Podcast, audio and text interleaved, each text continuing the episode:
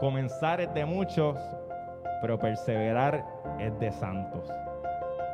Quizás te extraviaste, quizás pecaste, quizás estás completamente fuera de la vida de, con Dios. Yo no entendía que Dios tenía un plan para mi vida. Jesús nos dio una esperanza nueva. Él ve luz en mí porque yo soy luz y tú eres luz.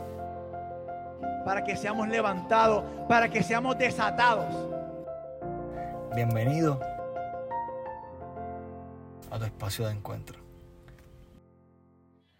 Ahora sí, yo no vengo desde Aguada para que estén así apagaditos. Por poco no llego, vengo desde, desde, como dice la canción, mucho gusto, soy de la isla. ¿Y ustedes de dónde son? ¿Acaso de otra galaxia? ¿De la China o el Japón? Así que nada, para los que no me conocen, mi nombre es Ángel Chaparro.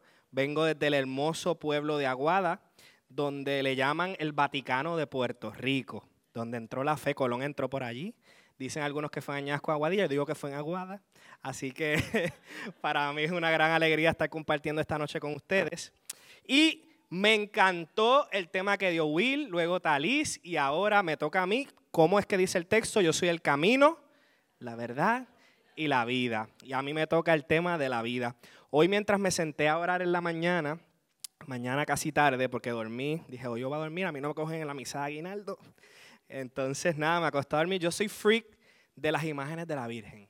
Yo amo a la Virgen. Los que me conocen saben que yo he ido en varias ocasiones a Medjugorje. Dirijo grupos allá de peregrinación. Maravilloso. Y me, me prestaron una imagen de la Virgen que es casi tamaño real. Y yo la puse en la sala de mi casa. Porque les confieso algo entre ustedes y yo. Mi cuarto está al garete. Porque no he tenido tiempo de recogerlo por el trabajo. Y yo la puse en la sala porque dije inconscientemente contra como es la área que más limpia está, la voy a poner ahí.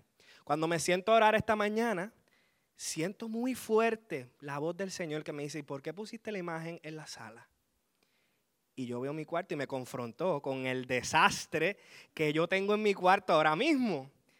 Y yo decía, wow, Señor. Inmediatamente paré la oración, mami me iba a decir algo, mami, aguántate que estoy orando. Y seguí, cogí la Virgen, la llevé para el cuarto y dije, porque es que no nos hemos acostumbrado a permitir que Dios nos acompañe en nuestros desórdenes, en nuestras áreas de caos. Porque desde Adán y Eva venimos corriendo, huyendo y escondiéndonos por la vergüenza que sentimos a nuestros propios eh, problemas, a nuestras propias situaciones, a nuestras propias miserias. Y qué hermoso que en este tiempo de Adviento nos estamos preparando para la venida del Señor, que no es otra cosa que Dios se hace presente con nosotros. No es como que venimos a decir sí que Jesús salva, porque Jesús significa Dios salva, pero que es el Emanuel que es Dios con nosotros, que camina en, lo sencillo, en lo cotidiano, como nos decía Talis, que me encantó. decía, ah, estaba hablando con una hermana que vino conmigo, con Linari, y decía, ella está hablando desde el corazón, me encanta porque cuánto nos hemos sentido así embarrados y aún así, por gracia, Dios nos sigue usando. Entonces, miren bien esta frase que decía una psicóloga que estuvimos hace poco en Aguada predicando, que decía que la naturaleza aborrece el vacío. Repito, la naturaleza aborrece el vacío. ¿Qué pasaría si usted decide hacer un boquete en la tierra? Luego de que usted hace el boquete, ¿qué pasaría? Con el tiempo. Se tapa. ¿Cómo? Los que son agricultores, yo soy trabajador social, no sé de agricultura, pero alguien que sepa de tierra. Muy bien, y poco a poco va, algo pasa, tampoco estamos en la misma línea. Exacto, exactamente. Lo que sabemos es que se tapa. Por alguna razón pasan cosas en la vida y el boquete se rellena. Y así sucesivamente, nosotros eh, en la vida vamos cargando a, medida que vamos caminando vacíos interiores que, como decía Talis, buscamos cómo llenarlos. ¿Por qué? Porque no puedo estar vacío, porque hay una carencia, una necesidad de algo, de algo. Y vamos por la vida presentando ante los demás la mejor cara. Usted no pone en, Instagram lo más seguro la foto que más feo se ve, ¿cierto o falso? Y la evalúa varias veces antes de subirla. Hay dos o tres que hacen. Porque somos así, porque no queremos presentar, nos han enseñado desde el principio a esconder lo peor de nosotros. ¿Cuántos de los que están aquí en algún momento dado, papi, mami, abuela, abuelo, tío, tía, primo, prima, le han dicho, no hagas eso que Dios te está mirando y te van a castigar? ¿A alguien le ha pasado? ¿O eso es en el oeste? Ah, mira, aquí hay gente que le ha pasado. Sí, y a lo largo de la vida, por estas pequeñas, eh, estas, estas palabras de nuestros antepasados, nosotros va- crecemos con la imagen errónea de quién es Dios. Entonces, por consiguiente, lo primero que hizo el enemigo en el jardín con Adán y Eva fue jugar con la imagen que ellos tenían de Dios. Porque si el enemigo cambia o te miente con la imagen de Dios en tu vida, ¿qué tú vas a hacer cuando tú falles? ¿Qué tú haces cuando tú fallas? Alejarme. Eso es lo que naturalmente, por nuestra naturaleza pecaminosa, acostumbramos a hacer. Serían todo lo contrario porque Jesús asume nuestra condición para salvarnos, para que nosotros podamos acercarnos con libertad, dice la palabra, al trono de la gracia, a nuestro Abba Padre, que nos ama incondicionalmente y que nos recibe tal cual somos. ¿Cierto o falso? Entonces, yo hace poco vine de Medjugorje, y le- yo les puedo contar muchas experiencias porque yo tengo, válgame, vivencias y papelones como loco. ¿Y qué pasó? Yo una vez conocí al Señor a los 15 años. Ese fue mi encuentro con Dios en un retiro de Pascua Juvenil. No sé si han ido o conocen lo que es la Pascua Juvenil. Yo fui obligado por mi santa abuela.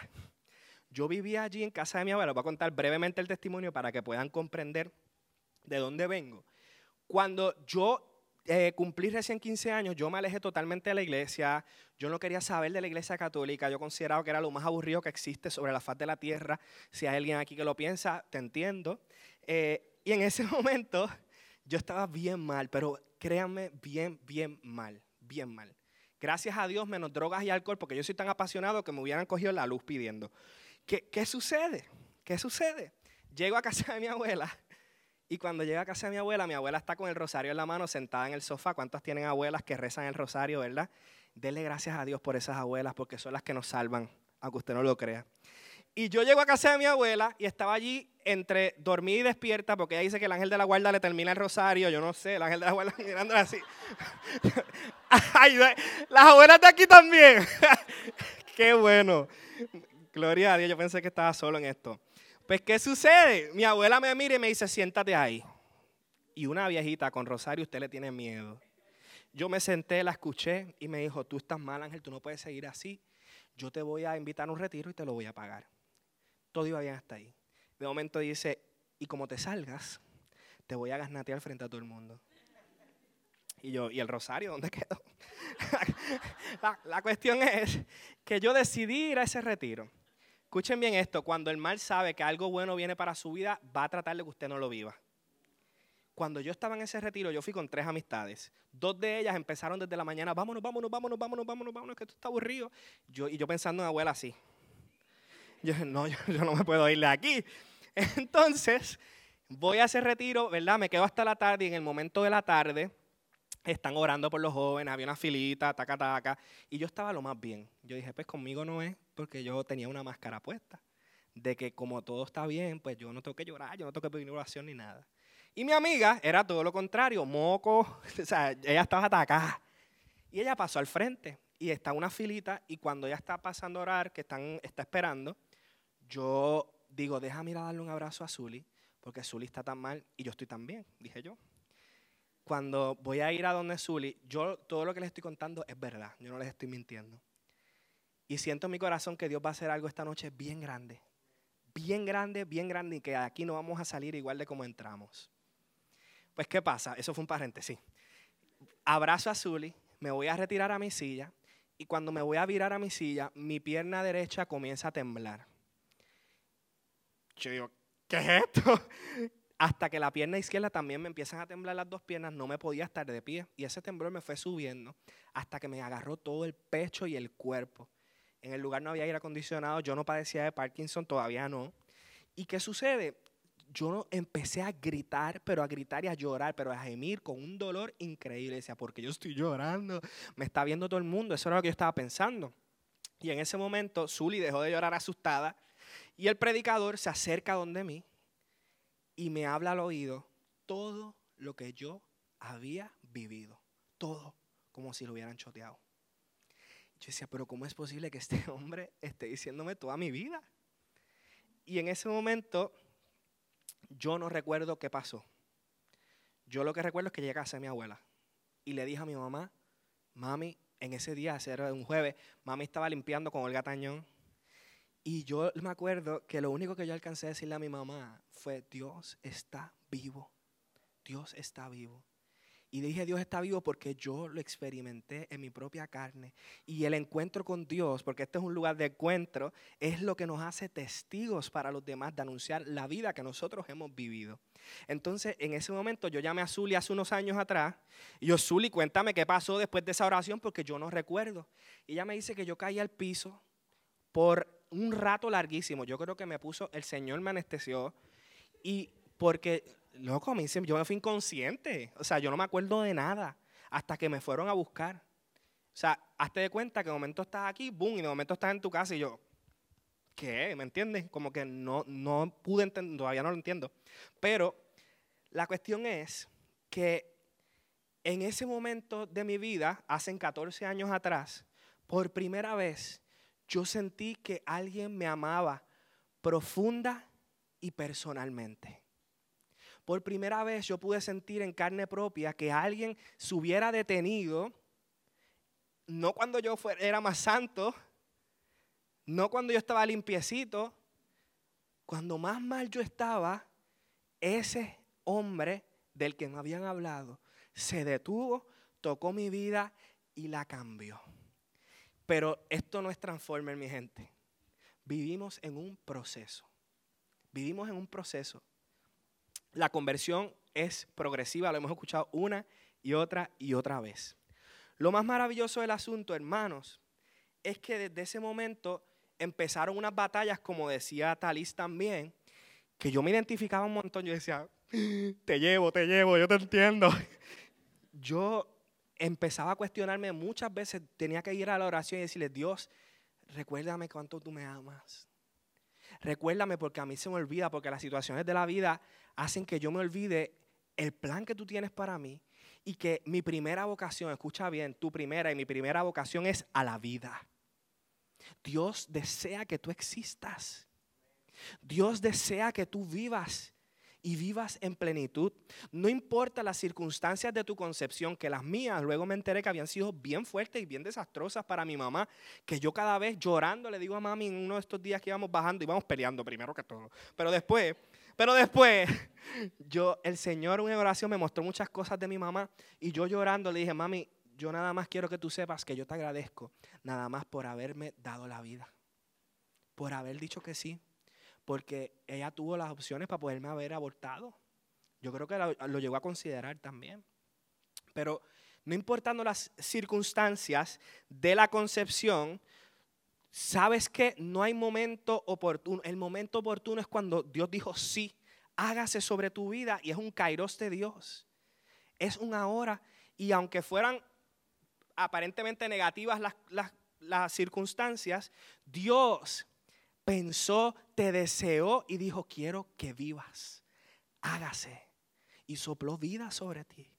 Entonces tu primera vocación es a, que, a, a, la vida, es a que vivas y seas pleno y que seas plena. Ese es el deseo más profundo de Dios para ti hoy. Que este adviento y que esta Navidad puedas ser profundamente feliz. Pero no porque tengas cosas, sino porque te sientas profundamente amado. Y en esa encrucijada de preguntarle a Dios, yo me fui delante del Santísimo luego de mi primer viaje a Medjugorje, que me, explotó la vida y, la, y mi existir, mi existir eh, y le dije en el Santísimo de frente, hasta molesto un poco, yo necesito que tú me digas quién yo soy para ti, cuánto tú me amas, cómo es que tú me amas, así como lo es chiquito. Y en ese momento pasaron unos días y yo iba manejando y fue tan clara la voz de Jesús que me decía, tú eres mi amado y yo te amo profunda y tiernamente. Y esa, eso es el sinónimo de la vida, de vivir plenamente, sabernos amados hasta los tuétanos, hasta la locura, por el Dios que nos ha dado la vida. Así que en esta noche es importante que nos quitemos las máscaras para que vivamos en el camino, en la verdad de quién es Dios y quiénes somos nosotros y en la vida que Dios quiere darnos de ahora en adelante. No presentar hoy la mejor cara, sino dice la palabra, dice la palabra, no perdonen. San Irineo, un santo de la iglesia, decía que lo que no es asumido no se redime.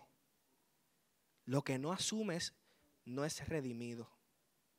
Entonces, ¿alguien me puede leer la lectura que le di de Mateo 1.21? Talís, grítala.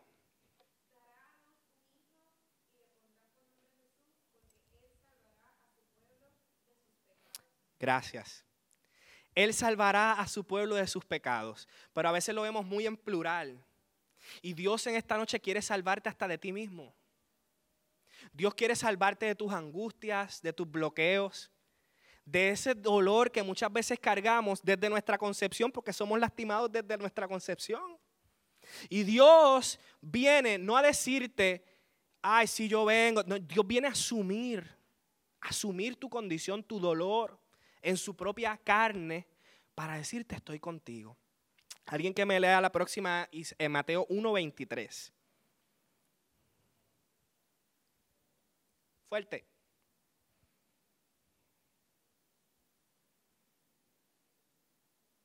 Yo tampoco veo, te entiendo.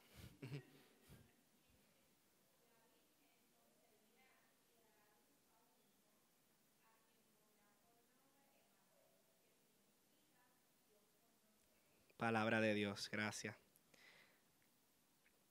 la voz del mal, escuchen bien para que podamos discernir entre la voz del buen espíritu y el mal espíritu. Anda, eso, ok. La voz del mal nos agita, nos desespera y nos roba la esperanza.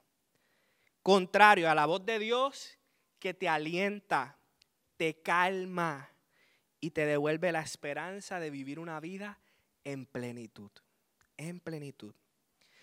Hoy sí podemos ver un Dios que salva, claro que sí, poderoso, majestuoso y grande, pero se ha quedado como un Emanuel pequeño para decir estoy contigo. ¿Y qué es sinónimo de paz? Tener la certeza de que somos acompañados por Dios. Esa es la paz, ser acompañado por Dios. Entonces, Él asume tu condición para redimirte y por último te salva del pecado que nos esclaviza, que pecado simboliza, significa, no simboliza, significa muerte. Dile que está tu lado, el pecado significa muerte. Y es en todo el sentido de la palabra, porque decimos, sí, pero muerte espiritual, muerte en todos los sentidos, en todos los sentidos. Voy terminando ya para que ore. Ay, esto va a estar poderoso, esto va a estar poderoso, es que ya está, Dios va a hacer algo grande. Se los digo como que me llamo Ángel, Chapa, Ángel Roberto Chaparro Santiago. A mami se le ocurrió ponerme disque Roberto, la Loki. La cuestión es, cierro, Dios es experto pronunciando vida sobre lo que otros o incluso yo mismo he pronunciado muerte. Dios hoy pronuncia vida sobre las áreas en tu vida que tú has dicho de antes, ya no hay más brega aquí, yo sigo haciendo lo mismo, lo mismo, lo mismo. Todos tenemos un pecado recurrente. ¿Cuántos dicen amén? Yo tengo el mío. Yo digo, yo le doy gloria a Dios por mis sacerdotes que no se cansan de escucharme. Así que Él trae esperanza y vida sobre ti hoy y pronuncia como con Lázaro, Lázaro, sal fuera y te devuelve la esperanza de vivir. Por último, quiero terminar. Eh, con un mensaje que dio la Reina de la Paz, la Virgen. Para los que no saben, se aparece en Meyugori todos los días.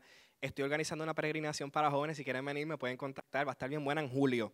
Así que luego hablamos de eso. Pero la Virgen, en un 25 de diciembre, a uno de los videntes le dijo estas palabras. ¿Las quieren escuchar? Ok, qué bueno. Aquí le gusta el chisme, igual que allá, nosotros también. Dice la Virgen, queridos hijos, Entréguenme su vida y abandónense completamente a mí para que pueda ayudarlos a comprender mi amor materno y el amor de mi Hijo hacia ustedes. hijos míos, yo los amo inmensamente y en particular hoy, en el día de la natividad de mi hijo, deseo recibir a cada uno de ustedes en mi corazón y entregar sus vidas a mi hijo. Jesús los ama y les concede la gracia de vivir en su misericordia, pero muchos de sus corazones han sido aprisionados por el pecado y viven en las tinieblas. Por tanto, no esperen más. Digan no al pecado y entreguen sus corazones a mi Hijo, porque solamente así podrán vivir la misericordia de Dios y con Jesús en sus corazones emprender el camino de la salvación. Qué preciosa nuestra Madre, que nos guía, que nos ayuda a abrir el corazón a Jesús, que sabe lo que a Él le gusta, que sabe lo que Jesús desea, porque lo crió.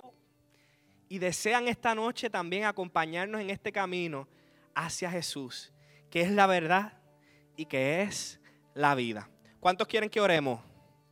Vamos a orar, vamos a ponernos en pie. Yo sé que el Señor ya está redarguyendo algunos de sus corazones. Y cierro con este testimonio. ¿Quieren escuchar un testimonio? Este está bueno. Se llama Pancho, él es colombiano, testimonio real, para que puedan entender a qué nivel Dios se ha encarnado y Dios desea asumir nuestra condición. Pancho es un hombre colombiano que en su corta edad, creo de 5 o 6 años, fue abusado por un vecino de 50 años al momento de decirle a su mamá, si puedes bajarme un poquito la guitarra, te lo agradezco. Al momento de decirle a su mamá, la mamá no le creyó. Esto creó en él mucha rebeldía. Ustedes saben, el coraje horrible que uno, crece con eso. Y en ese momento, Pancho, a cuando crece, decide dedicar su vida totalmente a la homosexualidad, que nadie lo juzga por la experiencia que vivió. Fue a vivir con un hombre, vestía como mujer. La herida le sangraba todos los días. Un día, de camino al trabajo, decidió parar en la catedral que le quedaba de camino a su trabajo y se sentó allí por coincidencia. El sacerdote cuando lo ve, pues la iglesia estaba vacía, el sacerdote cuando lo ve, se sienta al lado de él y él, obviamente, con la experiencia que tuvo con aquel vecino, pues ¿qué hizo con el sacerdote? Como que, échate para allá. En ese momento, el sacerdote le pregunta, ¿quieres que te confiese? Y él le dice, no. Pero el sacerdote fue más astuto y empezó a preguntarle sobre su vida. Y él empezó a, soltar su vida por ahí para abajo. Hasta que en un momento dado, con coraje y lágrimas en los ojos, Pancho le pregunta al sacerdote, ¿dónde estaba Dios cuando a mí me violaron?